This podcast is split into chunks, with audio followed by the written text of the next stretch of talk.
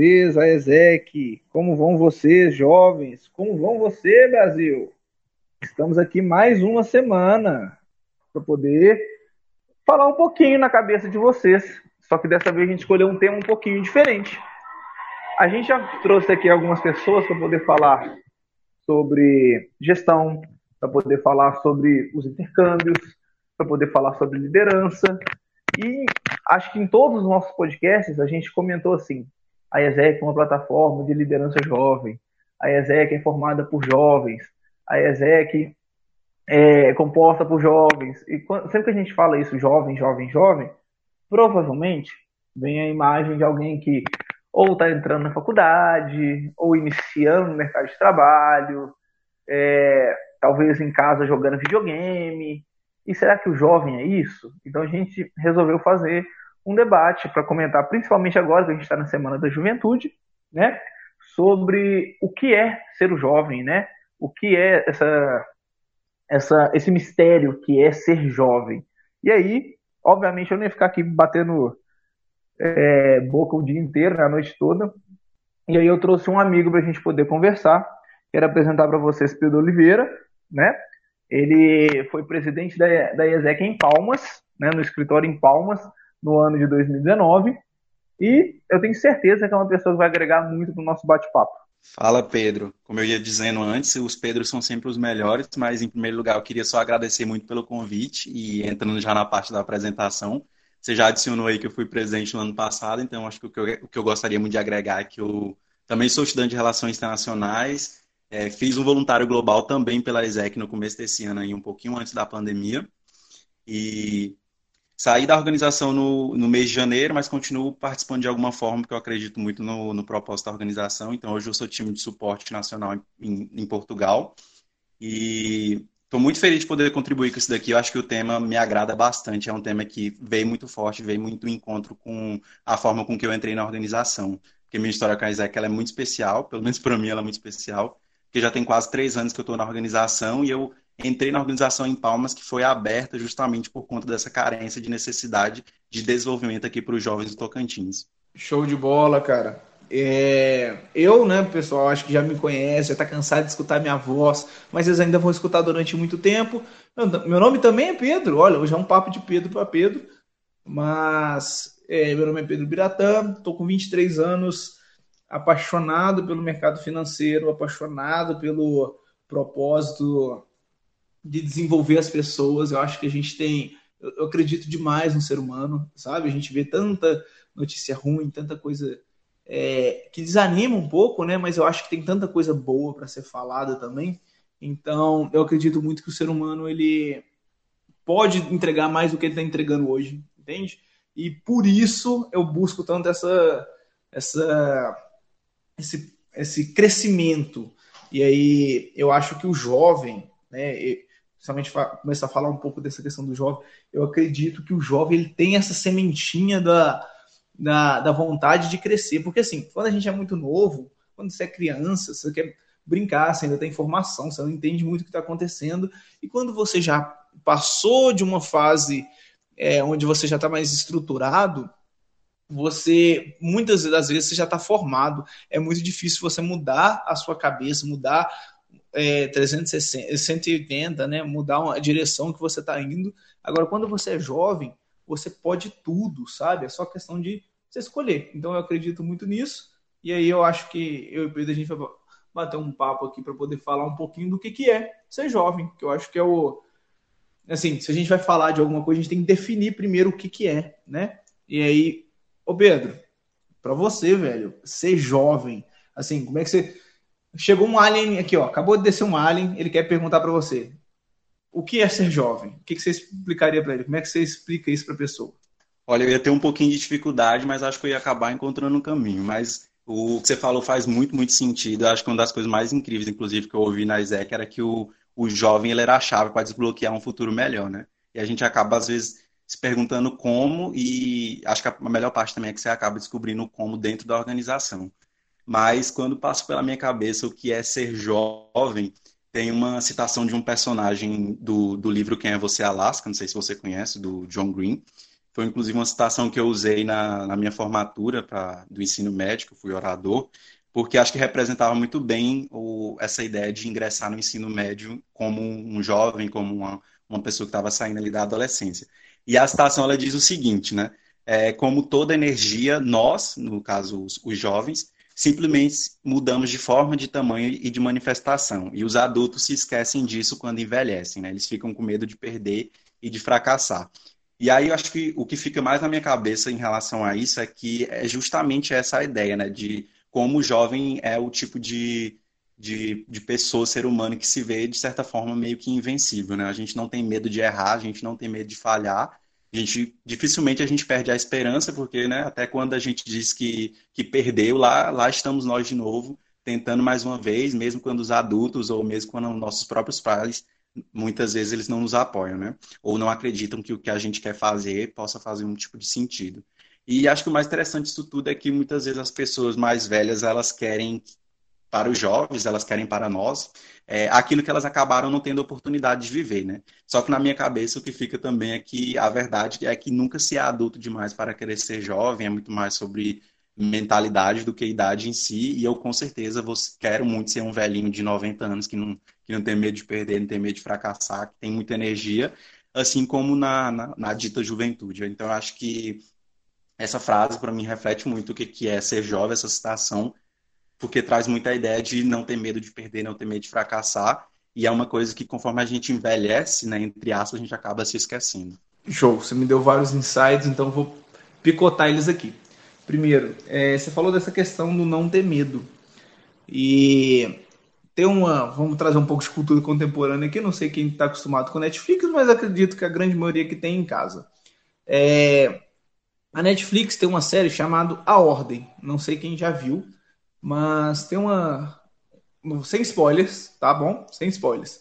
Mas tem uma figura que ela representa o medo, e quando ele tira o medo das pessoas, as pessoas ficam meio inconsequentes. Por que, que o jovem, é, ele, mesmo não tendo esse medo, que é o diferencial dele, ele ainda. É, como é que ele faz para não ser inconsequente? Porque assim, o medo é uma evolução natural que a gente teve para evitar, por exemplo, morrer. Né? A gente faz de tudo para evitar a morte. Mas o que, que leva então a eu não ter o medo é, para poder buscar melhorar, melhorar, é, buscar crescer, buscar inovar, fazer o novo, mas ainda ter meu medo que me mantém seguro? Que, como é que eu diferencio isso? Eu acho que é. Eu sempre ouvi uma, uma frase, inclusive dentro da própria organização, porque eu fui a pessoa mais medrosa assim dentro da ISEC, porque eu entrei na organização e eu não sabia muita coisa. Eu queria me ajudar, né? eu queria me desenvolver, mas eu também queria desenvolver os outros e isso dava muito medo. E aí acho que uma das frases que eu mais ouvi dentro da organização é que muitas vezes coragem não era questão de ir sem medo, né? Era ir mesmo com medo. Então assim, a gente fala que o jovem ele não tem medo, mas acho que é mais no sentido de até quando ele tem medo, ele faz as coisas. Então acaba que dá a impressão de que ele não tem medo de nada, mas é que o anseio por querer descobrir coisas novas, o anseio de, até mesmo de se der errado, a gente aprende alguma coisa com isso. Né? Eu conheço várias histórias de pessoas que tentaram e deu errado, ou elas fizeram alguma coisa que aparentemente não era muito boa, mas que elas saíram mais fortalecidas daquilo dali. Então acho que o que fica na minha cabeça é que a gente fala dessa questão de medo, mas acho que seria muito mais uma analogia de em relação à questão da coragem, né? Porque a gente, mesmo com medo, a gente faz as coisas. Show. E aí você me deu um outro insight que é assim, você tinha comentado que você queria ser um velhinho de 90 anos que ainda é, ter esse, essa falta do medo, ou melhor, a coragem de ainda fazer as coisas, de ainda ser jovem. E aí eu acho que isso puxa um, um ponto interessante de, é, claro, quando você tem uma, uma identidade biológica, uma idade biológica, né? Mas você ainda pode ser jovem, você ainda pode ter essa coragem, pode é, agir mesmo com medo, independente da sua idade. A gente tem vários casos de pessoas que fazem isso ao longo do tempo. E como que a gente faz para poder manter ou desenvolver essa coragem ao longo dos anos para que eu tenha meus 30, 40, 50, 60, 70 anos, ainda com coragem, com vontade de fazer e de acontecer. Eu acho que aí a gente entra no ponto do muito de o que, que vai definir a questão de ser jovem, né? E o que fica na, na minha cabeça, e, e não ficava sempre, né? Foi uma coisa, é um progresso, a gente vai adquirindo esse tipo de, de insight e de discernimento conforme a gente vai crescendo, é a questão da paixão, né? Uma vez, assim, acho que eu tinha 18 anos quando eu li o livro Eu Sou as Escolhas que Faço, e basicamente é um livro sobre uma jovem que ela tinha toda uma carreira, ela tinha todo um emprego, mas ela ia dormir triste, ela não dormia uma pessoa satisfeita, né? Então, acabou que ela se deu conta de que ela tinha um emprego, uma carreira e uma vocação, mas ca cada uma dessas coisas era bem diferente, né? Que o emprego era o que ela fazia ali das 8 ao meio-dia, das 2 às 18 horas, a carreira era o progresso que ela estava tendo dentro do, do trabalho dela, mas a vocação ela não tinha, porque a vocação era muito aquilo que faz o nosso coração bater mais forte, né? A chamada paixão, que ela tanto fala no livro, que é a escolha mais difícil que a gente faz na vida enquanto jovem, mas que também é a decisão mais importante que a gente tem que tomar. Então, acho que fica muito na, na minha cabeça que é, o tipo de pessoa que no final do dia ela vai estar sempre escolhendo a paixão, aquele que faz o coração dela bater mais forte, ela vai ser o velhinho de 90 anos que continua sendo sim jovem, né? Porque a gente acabou tendo a ideia de que o adulto, né, a pessoa mais velha, é a pessoa que quebrou um pouco essa ideia de tentar, de se apaixonar, de fazer aquilo realmente que gosta e não simplesmente seguir o baile. Ah, foi isso que a vida trouxe para mim. E eu não acredito muito nessa de, ah, foi isso que a vida trouxe para mim. Tá, mas e o que, que a gente buscou? E aí eu me lembro muito da história da minha tia, que entra muito nesse contexto, né? Que eu era muito pequenininho quando eu ouvi essa história, mas me marcou muito porque ela um dia eu escutei, na verdade ela não falou comigo, eu escutei ela falando que era professora, mas ela não gostava de ser professora. Ela era professora porque era o que tinha para ela. Então acho que a maior diferença é que enquanto a maioria dos entre aspas adultos eles acabam fazendo o que dá certo, o jovem ele é aquela pessoa que tranca a faculdade no último período porque é demais para ele continuar insistindo, sei lá, numa graduação de engenharia civil, sendo que o que faz o coração dele bater mais forte é escrever.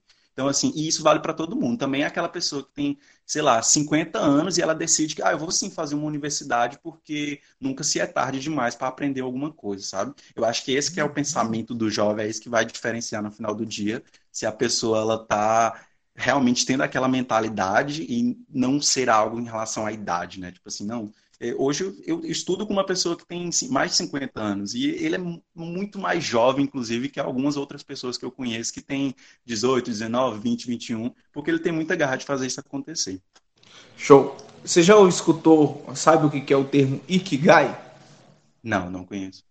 Ikigai é basicamente assim: é você encontrar algo na sua vida que supra quatro necessidades o que você ama fazer, o que você é bom em fazer, se você é bem remunerado nisso e se o mundo precisa daquilo que você faz.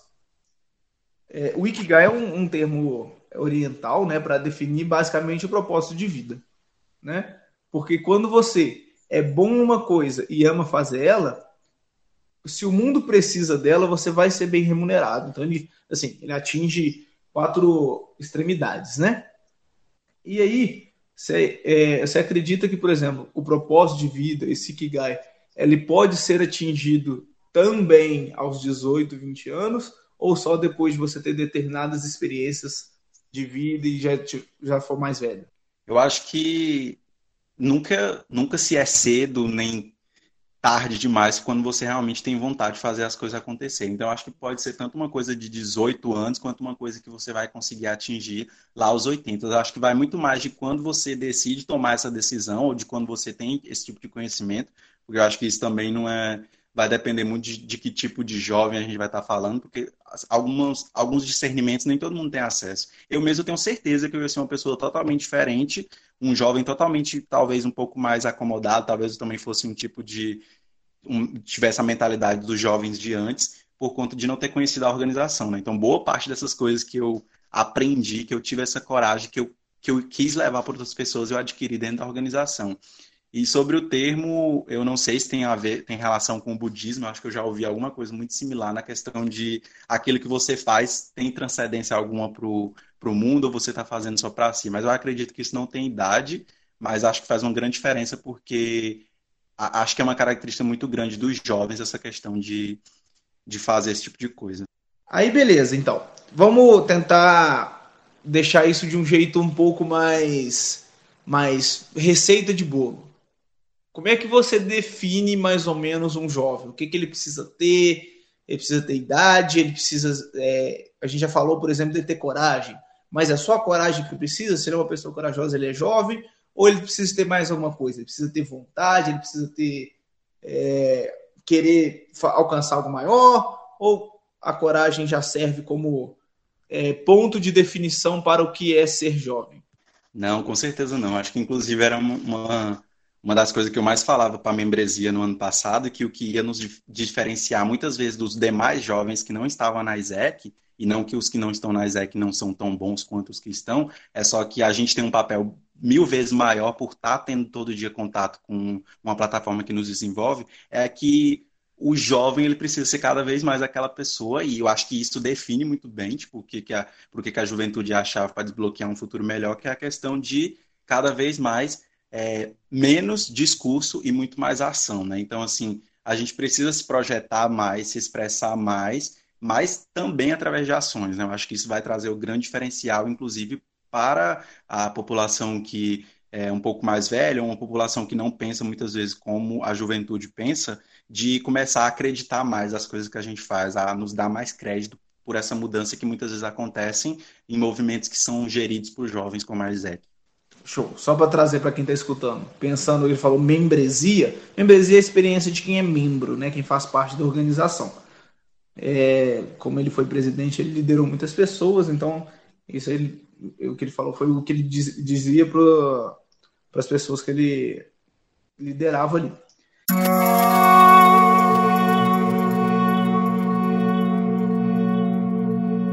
É, agora, beleza. E como é que, por exemplo, a gente sabe, principalmente se você, jovem que está escutando a gente, você ou já foi rotulado, ou já escutou alguém rotulando o jovem de preguiçoso, de é, desfocado, desatento, é, sem, é, sem vontade. Então, assim, são rótulos muito é, esses negativos, né? Mas também a gente sabe que o, que o jovem ele é meio indeciso, né? O pessoal fala bastante disso. E assim, é, isso são características, são estereótipos quase que passados de geração em geração, né? Mas que mudam um pouquinho né, ao longo do tempo. E aí, como é que você, como jovem, pode, primeiro, quebrar determinados estereótipos? E uma, uma segunda pergunta: é, existe somente esse estereótipo negativo do jovem ou também tem estereótipos positivos para o jovem? Tem características boas para serem atribuídas às pessoas jovens? Eu acho que está sendo uma jornada. Acho que cada vez mais a gente vem quebrando esse tipo de coisa e incluindo novas. Acho que é uma construção. Eu imagino muito como se fosse um muro e que cada jovem tem uma contribuição ali de ir colocando um tijolinho né, sobre aquilo que já não é mais a nossa definição. É claro que ainda tem muita uma parcela da juventude que é sim rebelde, que é muito que mas também tem outra parcela que é inconformada. Tem sim pessoas que têm preguiça. Eu acho que é muito mais uma questão inata, porque eu, eu também não acredito no jovem que vai estar 100% ligado, que vai ser 100% dec, decidido, que vai ser 100% eu vou seguir minha paixão e é isso, porque as pessoas são muito diferentes, né? o mundo é muito plural e por conta disso, tipo, não é, não é, a juventude não é uma uma galera isolada das demais, não. Também são seres humanos, né? O jovem também é um ser humano. Tem dia que a gente simplesmente não vai querer fazer nada e tá tudo bem, né? Acho que né, nem todo dia é um dia de vou liderar pelo mundo, porque a gente também precisa descansar, é, independente de qualquer idade, na verdade. Então, acho que o que fica muito na minha cabeça é que os dois extremos existem e que muitas vezes a gente vai estar oscilando entre um entre outro. E acho que isso é o que, inclusive, nos traz a característica de sermos seres humanos, né? Porque também não gosto da ideia de trazer que o jovem é a máquina, né? A máquina que é inconformada, que se projeta, que se expressa, que é, é perfeito, tipo assim, não tem não pode existir um choque de geração, a gente precisa fazer, sei lá, a galera mais velha sair do ambiente de trabalho e, e criar cada vez mais ambiente de trabalho jovem, porque o jovem não tem preguiça, não. Também acho que também não é tão radical assim, eu acho que é uma construção. Cada vez mais a gente está se desenvolvendo enquanto jovens e a gente está quebrando também essa ideia de que tem a ver com idade, e a gente está tendo, inclusive, né, a gente já na universidade já vê professores que são tão jovens quanto a gente, E, então, acho que é tudo uma questão de construção mesmo, né? Essa questão do dilema do jovem de antes e do contemporâneo, creio que é muito uma jornada. É, esse ponto que você me falou me remete muito a, acho que as desconstruções que a sociedade vive hoje como um todo, sabe? Então, alguns anos atrás, a escravidão era permitida por lei, né? E hoje, é, quando se fala de racismo ou vê algum ato de racismo acontecendo, há movimento, né? As pessoas se manifestam, né? Recentemente a gente teve o Black Lives Matter, entre outras coisas. O, o antes a homofobia, é, termos pejorativos eram utilizados. Hoje existe uma definição muito maior do LGBTQI+, né?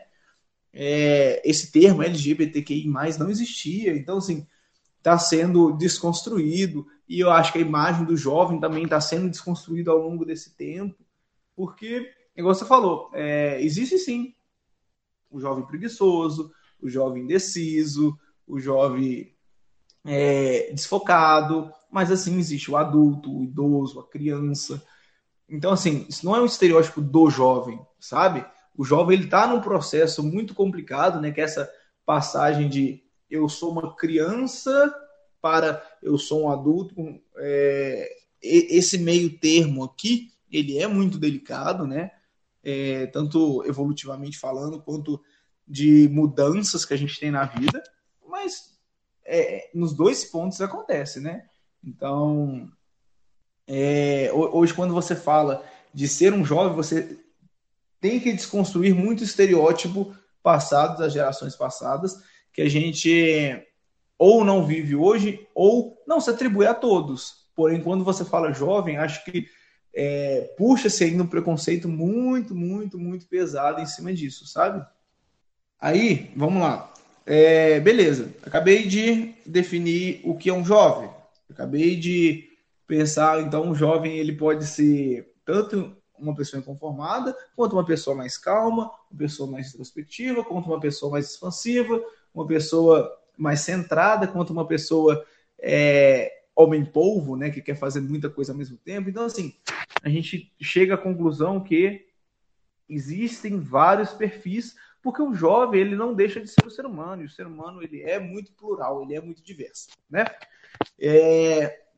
E aí, a gente falou um pouquinho dessa questão do, do como é que o jovem era antes do jovem que era hoje. Hoje a gente sabe que a gente vive numa era de informação, numa era de tecnologia, uma era de acesso a conteúdos diversos, basta você dar um Google, né? Acho que quase todo mundo já fez isso. Quando está com dúvida, vai no Google ou vai no YouTube. Tanto são as duas maiores plataformas de pesquisa no mundo hoje.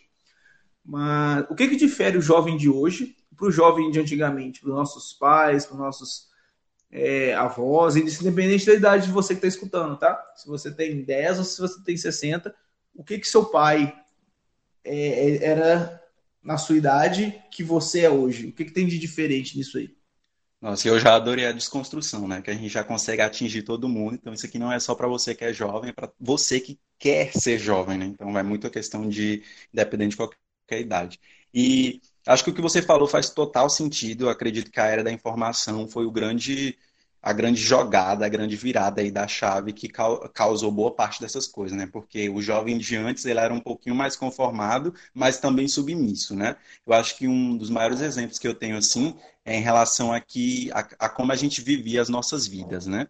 E o jovem de antes ele era muito, muito e é uma desconstrução, né? Que ainda existem pessoas que são assim. Eu tive a minha fase assim. Hoje eu consegui me desprender mais da questão de viver a vida que alguém sonhou para você ser, né? Tipo assim, um tio, uma tia, questão de dos pais também. E hoje a gente já quer viver mais a vida que a gente descobre que existe por, porque a era de informação traz isso até, até a gente, né?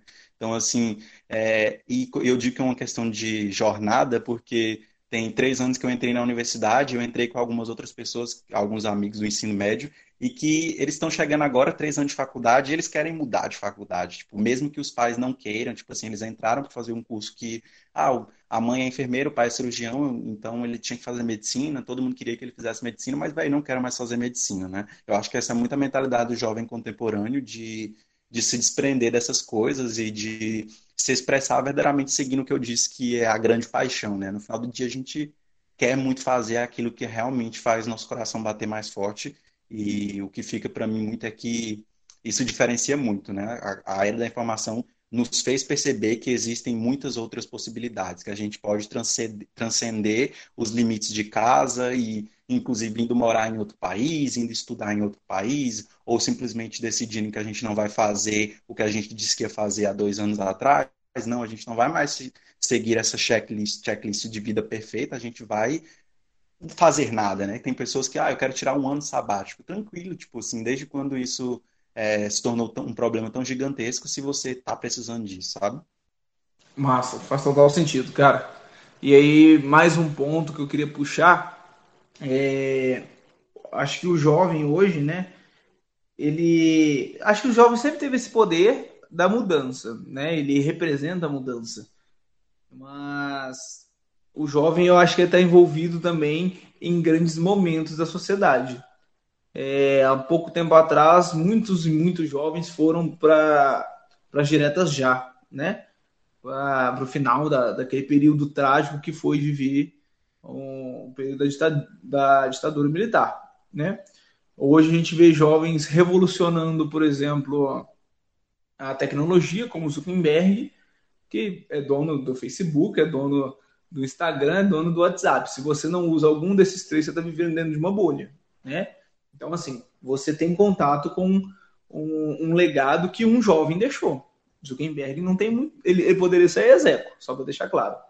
É, ele poderia ser, fazer parte da exec hoje, né? O, a Malala, acho que todo mundo já ouviu falar da Malala ou já viu ela na televisão, já viu alguma reportagem. A menina é ganhadora de prêmio Nobel. E ela também não é velha, não, sabe? É, ela é novinha e já, já mostrou que, o que é capaz de fazer. Então, assim, o jovem ele tem um poder de impacto muito grande. Agora, o que, que você acha, Pedro, que, que leva o jovem a perceber esse poder de ação que ele tem? Eu acredito que são muitas as coisas. E aí, só fazendo um parêntese, o, a gente também tem o caso né, do secretário-geral atual das Nações Unidas, que também foi, fez parte da ISEC né, quando, era, quando era mais novo. E hoje está onde, né? Na organização que mais causa mudanças em relação a vários temas que são importantes a níveis globais.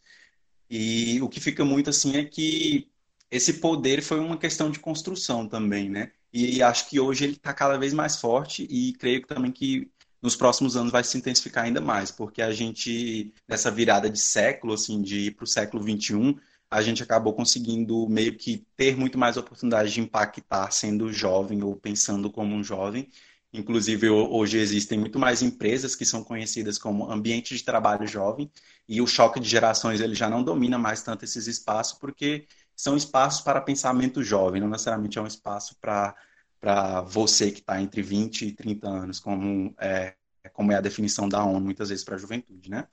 E aí acaba que as organizações também elas acabam buscando muito esse tipo de perfil, esse tipo de mentalidade, e a gente acaba conseguindo e tendo nas mãos cada vez mais poder, cada vez mais conhecimento para causar a mudança que a gente espera para o mundo.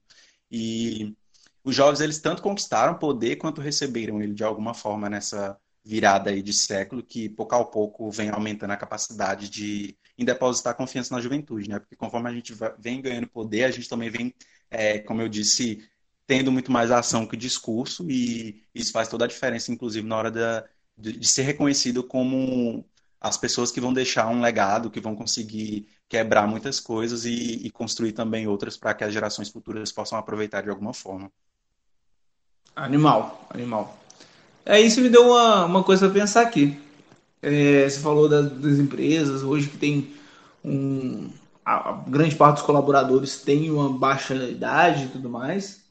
Que, que você acha que leva, por exemplo, principalmente empresas de startups, né, empresas de tecnologia, a terem pessoas de idade tão baixa é, trabalhando nessas empresas, desenvolvendo projetos e tudo mais. Porque assim, a gente sabe que as empresas, como todos hoje, têm um público jovem muito grande. Mas a, gente, a startup, ela traz muito desse jovem para dentro. Por quê?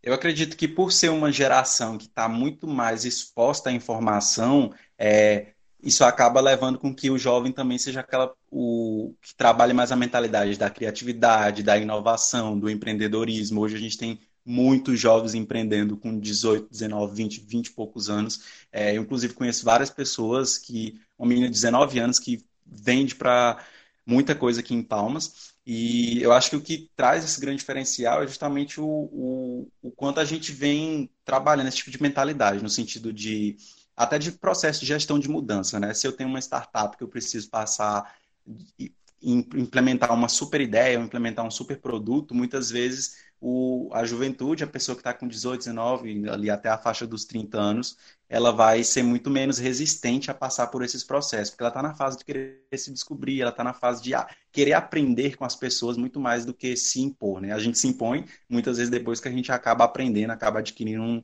uma bagagem ali. Então, acho que acaba sendo mais fácil trabalhar com esse tipo de pessoa. Por isso que é tão importante a gente é, desmistificar essa ideia de de idade, né? Porque, velho, você tendo essa mentalidade, você é uma pessoa que se encaixa perfeitamente nesse perfil de pessoa que vai ser muito mais aberta a aprender, porque acho que outra coisa que nos difere muitas vezes dos, entre aspas, adultos, é que muitas vezes o adulto ele não vai querer aprender porque ele já teve toda uma jornada e para ele é redondinho, é só aquilo, não tem um furo, não tem por onde escapar. Então, acho que isso faz muita diferença na empresa, o quanto o, o jovem ele está de olhos abertos ali, de ouvido aberto, de mente aberta, de coração aberto para viver experiências de trabalho e aprender todo dia e somar, né? De forma muito criativa com essas empresas. É como diz, né? É mais fácil você mudar a direção num barco a remo do que num transatlântico, né? Então, é, acho que retrata bem isso que você falou.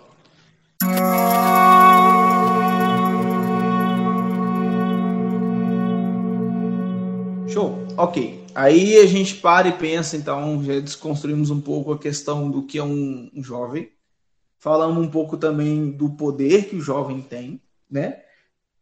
Mas ainda assim, por mais que esteja tendo essa desconstrução do, do que o jovem é, precisa fazer e tudo mais, a pressão social ainda é muito grande, né?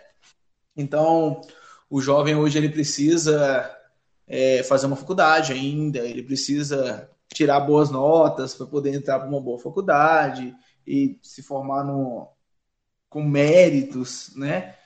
É, o jovem ele, ele não pode sair tanto, ele não pode se envolver com x e y pessoas. Então assim, essa pressão, esse ah, se você não está praticando atividade física, você vai engordar e vai ser excluído. Se você é, tem problemas de saúde, você vai ser excluído. Se você é, tenta se impor, reclamar de alguma injustiça e tudo mais, você é mimizento, vai ser excluído. Então, assim, a sociedade continua botando o dedo, empurrando, batendo e de, tentando derrubar o jovem, o jovem tentando se levantar.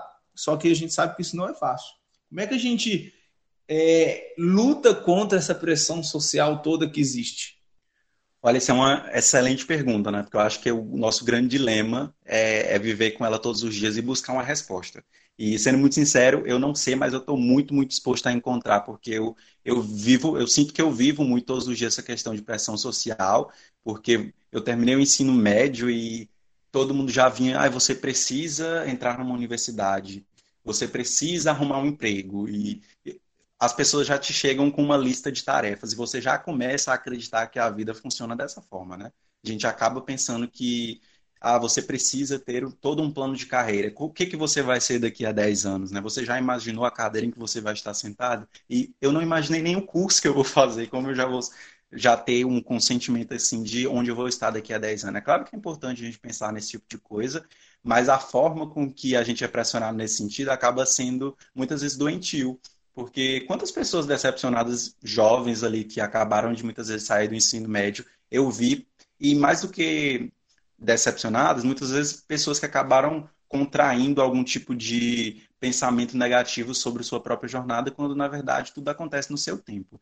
Eu acho uma injustiça, para mim é muito injusta essa questão de existir essa pressão social, e acho que o nosso grande trabalho, independente de ter superado ela ou não, porque eu sei que tem pessoas que acabam superando isso e acabam é, rompendo com tudo mesmo e dando um jeito de viver ali à margem. Mas, independente de qualquer coisa, eu acho que é um trabalho nosso de tentar, é, primeiro, sobreviver a isso, porque, né, enfim, não, não deixou de existir, mas também de buscar formas. Eu acho que cada vez mais faz sentido a gente conversar sobre isso, sobre essa pressão social E acho que é um tema super importante ser conversado, inclusive nas rodinhas de amigos que a gente tem, porque certamente essas pessoas estão passando pela mesma coisa. E eu não tenho uma resposta, a única coisa que eu tenho no momento é um discernimento de que a gente precisa cada vez mais é, tá buscando isso daí, né? Porque talvez o interessante não vai ser nem a resposta que a gente vai encontrar lá no final, né? Acho que a jornada muitas vezes vai ser mais importante que isso. Só essa jornada de descoberta em direção a romper com essa pressão social, com essa lista de tarefa, com várias ideias que muitas vezes não se aplica a todo mundo, porque imagina só, eu nasci numa cidade que, que tem três universidades, né? E é pouco, né? Bem pouco. E imagina a pessoa que nasceu numa cidade que não tem, né? E está lá na, na, lista de tarefa delas que, velho, agora você precisa ir para uma universidade. Então, assim, você acaba criando coisas que não fazem sentido para todo mundo, principalmente no Brasil, que é um, que é um país muito desigual e, e, e que eu acredito que a lista de tarefa de alguém é, é diferente, né? Tem que ser diferente para todo mundo. Não faz sentido para mim essa ideia, essa pressão de que a, a lista de tarefa de todos os jovens é uma só. E isso acaba gerando a síndrome do insuficiente, né? Do incompetente. Porque a pessoa, ela ou vai ter alguém sempre melhor do que ela em alguma coisa, e aí ela é incompetente, ou ela não vai atingir o padrão que a outra pessoa colocou para ela, então ela é uma fracassada. E isso, velho, não tem como, sabe? Isso faz muito mal a, a, a qualquer um.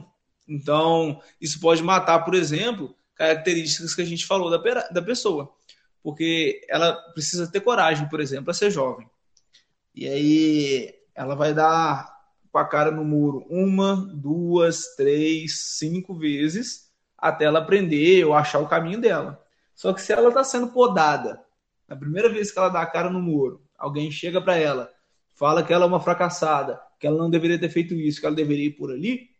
Se a pessoa não tem é, um, um fogo muito forte dentro dela, ou ela não conseguiu desenvolver isso porque ela não teve esse incentivo, provavelmente ela vai para aquele caminho, não vai se encontrar, e aí um possível empreendedor, um, um grande desenhista, artista, um músico, vai morrer virando mais um engenheiro, mais um advogado, mais um médico. E vamos lá, nada contra essas profissões são extremamente necessárias, extremamente importantes.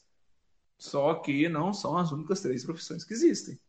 Né? A gente tem que pensar que a sociedade ela precisa sim de um arquiteto, precisa sim de um padeiro, precisa sim de um pintor. Então, assim, é, acho que a gente vive muito nessa caixinha, sabe? De ou você é isso, ou você é isso, ou você é isso. Se você está fora disso, você é um maluco, você é louco, vai morrer de fome.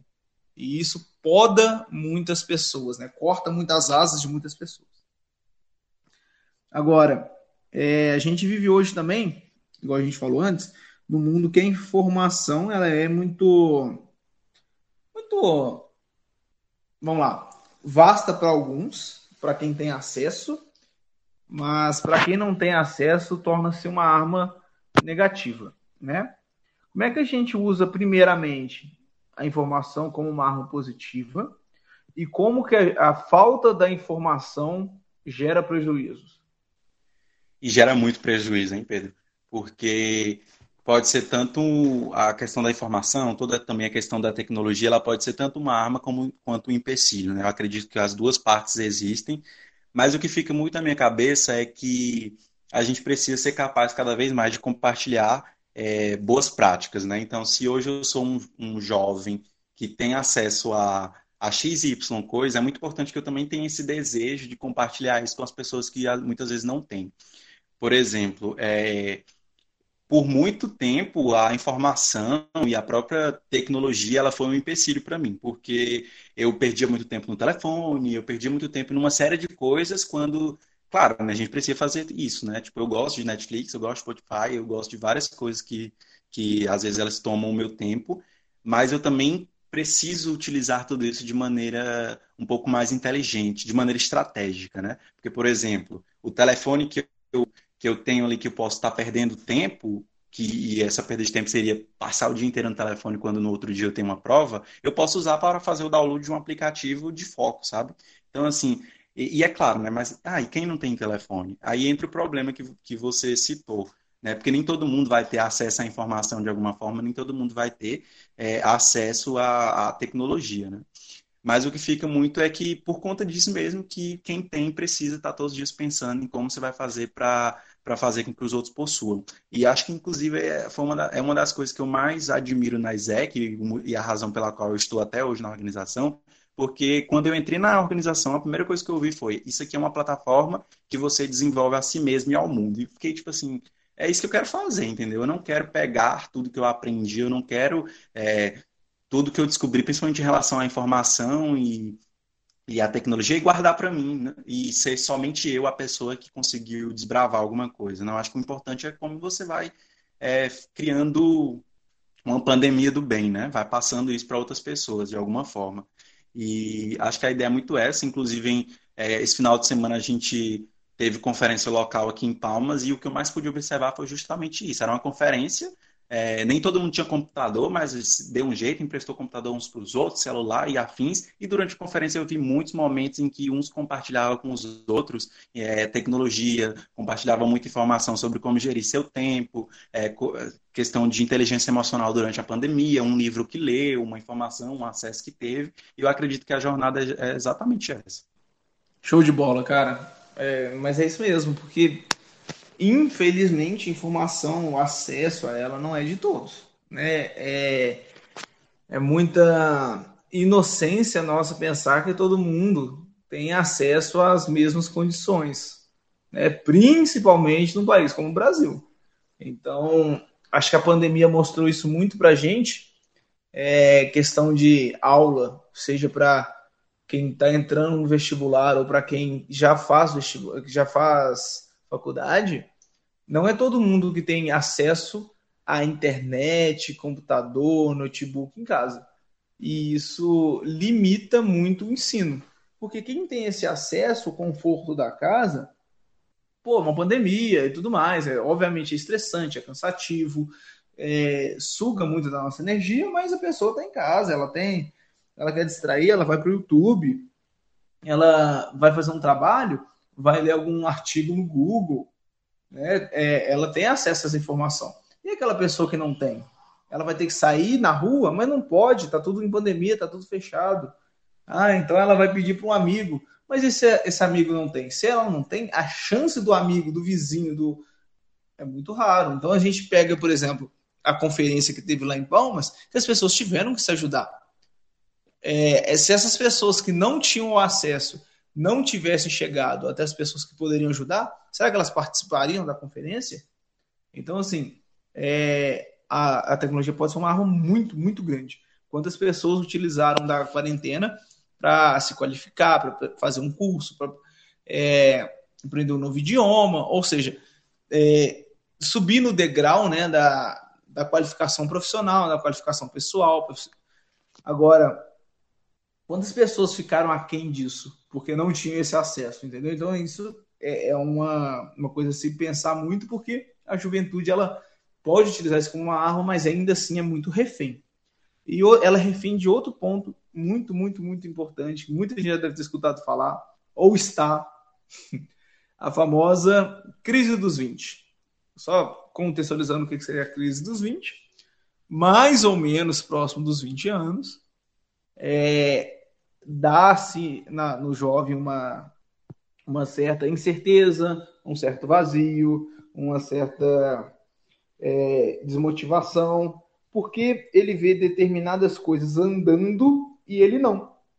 Porque, mais uma vez, a sociedade cobrando dele alguns resultados que ele ainda não atingiu. Ainda não atingiu.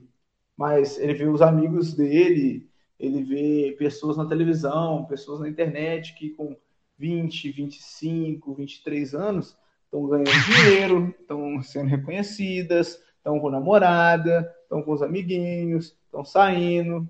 E ele não, ele não está conseguindo isso. Ele começa a se sentir menor, se, se sentir pior do que aquela pessoa, do que aquele grupo de pessoas. E aí, Pedrão, vamos lá. Crise dos 20. Já passou, tá passando, vai passar ainda, como é que tá? Tá mais forte que nunca. Inclusive, o que eu achei mais engraçado quando eu ouvi você falando aí é porque na semana passada eu fiz uma publicação no Instagram sobre isso.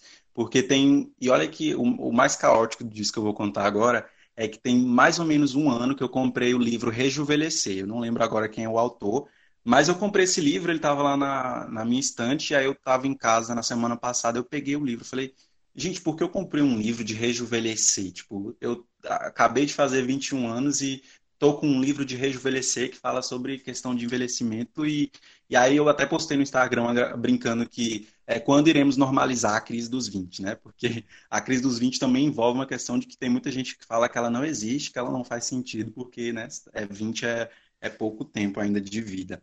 Mas na minha cabeça ela faz todo sentido, porque eu vivo isso todos os dias de principalmente em relação a idiomas, né, que eu estudo relações internacionais e às vezes eu vejo assim, ó, a pessoa tem 18 anos e ela já fala vários idiomas. Eu falei, meu Deus, eu estou em 21 e eu falo, falo mal português. Então, assim, eu acho que é, o, é, um grande dilema que a gente vive. Eu sei que outras pessoas vivem também, porque eu já conversei sobre isso com outras pessoas, porque eu estava assim, muito de, será que é só comigo? Eu estou me achando um pouco velho, assim, para fazer certas coisas, ou estou achando que não vai dar certo comigo, porque eu já passei da idade de quem já deu certo. Mas eu acho que é uma grande desconstrução, né? A gente precisa aprender todo dia como lidar com isso e o mais engraçado é que muita coisinha eu quebrei ouvindo podcast, né? Então acho que espero que outras pessoas elas possam ter insights muito semelhantes aos que eu tive aqui ouvindo esse. E eu lembro que um que eu ouvi, que agora eu não me recordo o nome, era que falava pra, que a gente tinha muito que aprender a descansar quando a vontade for desistir, né? Porque a crise dos 20 ela faz às vezes isso com a gente, né? Que a gente quer desistir porque é, já está cansado e sei lá, alguém com, com uma idade muito próxima da gente, ou uma pessoa que está com uma idade já superior, ela já conseguiu, e sei lá, talvez pareça uma trajetória que já passou para a gente, ou uma trajetória que está muito longe. E traz esse cansaço meio louco, mas que a gente precisa entender e observar melhor a nossa jornada, porque cada pessoa tem uma jornada, né? E, claro, vai ter muito dia que a gente vai sim sentir isso, às vezes um pouco mais forte, outras vezes não. Mas é, entender que a jornada de cada pessoa é diferente, a gente não precisa sofrer por isso, se martirizar todos os dias, porque assim como pessoas ficam bem-sucedidas aos 50, para outros vai ser aos 20, entendeu? E se não for com você, tá tudo bem. O importante é continuar seguindo o que faz seu coração bater mais forte, que estou quase tatuando isso em algum lugar aqui no braço, porque eu tento viver todos os dias essa ideia, porque eu acho que não é eu vivo, não, eu tento, né? Porque a trajetória é o que eu vou encontrando aí no caminho. E porque eu tenho certeza que, tirando os privilégios, o que sobra das pessoas aí que estão bem sucedidas, ainda jovem, é isso, essa questão de paixão. E ninguém chega muito longe fazendo algo que não ama, então, tipo, acho que é, já ajuda muito ter isso em mente para lidar com essa famosa crise dos 20. É, eu tenho um. O Joel J, ele é um influencer hoje, né? Muito um coach de alta performance, né? Ele fala muito do jogo do progresso, né? Que basicamente é você melhorar 1%. Você não precisa ser o melhor. Você não precisa estar em alta performance a todo momento. Você precisa buscar a auto performance, que é quando você melhora a si mesmo. Agora, se essa melhora vai vir daqui 10, 15, 20 anos, tá tudo bem. Contanto que você vá no seu ritmo, vá agregando um pouquinho a você mesmo todas as vezes, velho, tá tranquilo, sabe? Você não precisa se forçar ao limite para ser o melhor na sua área e se você não for, você é um fracassado. Vai no seu tempo, vai com calma. Só vai. É aquele negócio, né? É, você não precisa correr na direção errada, você precisa andar devagar na direção certa. Acho que é basicamente isso. E tá tudo bem você não achar a direção certa agora, tá? Você ainda tem muito tempo de vida. estatisticamente falando, você vai viver muito ainda. Pessoal, vou puxar agora já para nossa conclusão, beleza? É, e aí, resumindo então tudo que a gente falou hoje, voltado para o jovem, ser jovem não é fácil. A gente sabe que não. Quem não passou ainda vai passar, não é um bicho de sete cabeças, você não vai morrer, vai com calma, vai no seu tempo, vai buscando a, a sua evolução. Quem já passou sabe como é, tenta pegar um pouco mais leve com, com o jovem também, sabe? É, claro que sim, tem que dar, chamar, chamar atenção, tem que dar uma força, tem que incentivar, tem que cobrar, isso faz parte, Mas vai com calma, não forçar a barra demais. E quem está passando por essa fase, velho, vamos aproveitar, sabe? Tentar evitar um pouco esse pensamento se eu estou indo bem, não estou. Vamos curtir, vamos aproveitar o, o momento que a gente está passando, sabe? Aí daqui a pouco, mais para frente, você vai evoluindo também, né?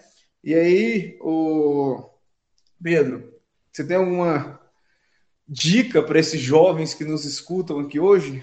É, com certeza tenho muita uma recomendação em relação a isso, e aí só abrindo um, um parênteses aqui sobre em relação ao papo coach, meio coach, que eu não, não acredito muito nessa ideia, eu acho muito pelo contrário, acho que a gente tem que começar a quebrar um pouquinho isso e falar mais de desenvolvimento pessoal, né? Que né, no lugar dessa questão de ah, o jovem está muito com papo coach. Não, gente, a gente aprende muita coisa e está muito certo querer compartilhar sobre isso. E o que fica na minha cabeça é que a gente tem que perseverar muito, né? Eu recentemente eu li o livro Garra, que eu recomendo assim para todo mundo. Eu encontrei no LinkedIn, foi uma das melhores coisas assim do mundo, que falava que a diferença entre as pessoas muitas vezes era o quanto elas tinham perseverança, né? E, e, que isso não dependia de talento, né? As coisas dependiam muito mais de quanto a pessoa estava perseverando, do quanto ela era humilde para entender como uma verdade libertadora o fato de que é, é estar sempre caminhando, sabe? Mais importante que chegar a algum lugar é você estar sempre caminhando. Essa questão de é, quanto mais eu aprendo, mais eu sei que tem muito mais a ser aprendido. Eu nunca me contento com a primeira coisa que eu encontro e outra coisa assim que eu acho que inclusive define como sobreviver todos os dias ao desafio diário de ser jovem é você estar sempre aberto às possibilidades, né? Eu prefiro estar aberto a mil respostas do que a, a somente uma. Eu acho que isso fecha muito bem assim essa ideia que a gente acaba tendo de às vezes como lidar com todos esses, todos esses temas que a gente conversou aqui hoje, desde o desafio diário de ser jovem, a questão de pressão social, a questão de como romper paradigmas, quebrar coisas que foram impostas, que muitas vezes são definições meio injustas sobre o que é ser jovem. Eu acho que o caminho é muito esse.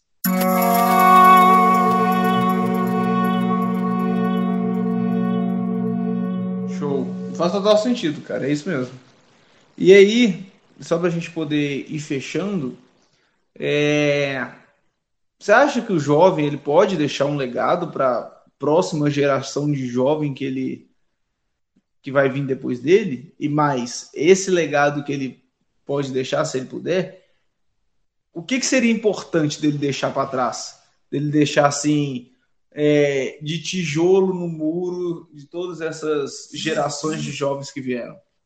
Olha, tem um ponto muito interessante que, que foi inclusive que muito se assemelha com o que eu falei recentemente, que é em relação à questão de desenvolvimento pessoal. Né? Hoje, quando a gente olha para quem mais tem buscado isso, é, as pessoas com mentalidade mais jovem com certeza figuram, e se a gente também for falar de idade, vai ter ali as pessoas na faixa de 20 a 30 anos.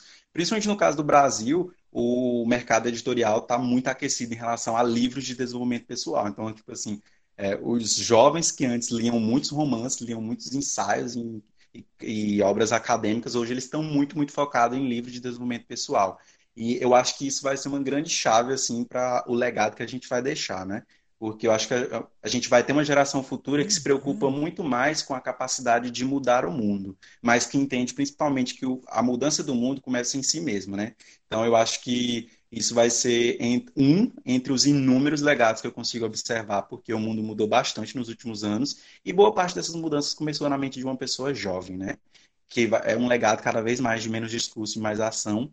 E eu acredito que as gerações futuras vão receber um mundo muito melhor por conta das nossas atitudes enquanto jovens. E porque, velho, o jovem tem muito aquela ideia de que o futuro ele começa agora, né? Então acho que fica muito alinhado a isso. Real, isso tudo. E é isso mesmo, cara. E aí, velho, já puxando agora para o nosso encerramento mesmo, eu queria primeiramente agradecer a participação, tá? Esse papo foi muito massa, deu para a gente começar a ter vários é, insights que o jovem ele não precisa se desesperar, é só ir com calma, é só ir no tempo dele, que vai dar certo, que vai chegar o momento correto, né? É, e aí, conta para o pessoal, para esses líderes que estão te escutando, como é que eles fazem para te encontrar? Quais redes sociais você usa? Quais são sua arroba, suas arroba? Para eles poderem ir atrás de você lá, perturbar você e perguntar: Eu sou um bom jovem? Eu não sou um bom jovem? O que, que eu faço? O que, que eu não faço? Olha, olha, hein? Mas acho que o lugar mais fácil de me encontrar vai ser pelo LinkedIn mesmo, porque acho que de lá você consegue me direcionar. E outro, né? compartilhar o LinkedIn, que é a rede assim melhorzinha. Tô brincando, gente. Mas meu LinkedIn é super fácil de ser encontrado. É, é o, o, endereço do LinkedIn mesmo, barrinha Pedro Oliveira, né? Com P maiúsculo e O maiúsculo. Tá com o meu nome mesmo.